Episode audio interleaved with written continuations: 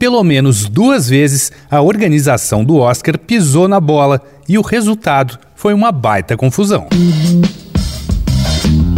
Dois pontos. Uma conversa sobre quase tudo com Daniel Almeida.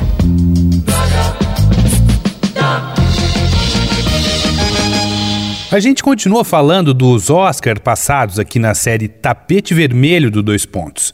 A principal premiação da indústria do cinema, como se sabe, é um mega evento complexo e super bem organizado, mas é feito por pessoas e pessoas não são perfeitas.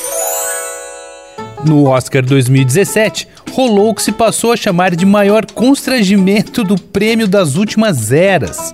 Os grandes Warren Beatty e Faye Dunaway foram os escolhidos para entregar o Homenzinho Dourado de melhor filme do ano.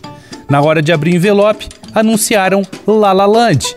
A equipe do longa então sobe em peso no palco, se abraçam, gritam e começam os discursos. Lá para a terceira ou quarta figura discursando para metade do planeta, entra um produtor e avisa que o envelope estava errado. O vencedor real era Moonlight sob a luz do luar de Barry Jenkins.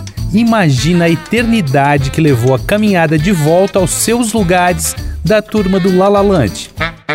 O Oscar de 1992 entrou para os anais do vexame também, mas teve um final diferente. A jovem Marisa Tomei, que aliás manda super bem, concorria como melhor atriz coadjuvante pelo filme Meu Primo Vini, no páreo com ela, as consagradas Judy Davis e Vanessa Redgrave. Nem o mais delirante apostador botaria suas fichas em Tomei, mas o jogo mudaria da água para Coca-Cola quando o veterano Jack Palance abriu o fatídico envelope. Pela idade, pela empolgação, vai saber, ele não conseguiu ler o que estava escrito.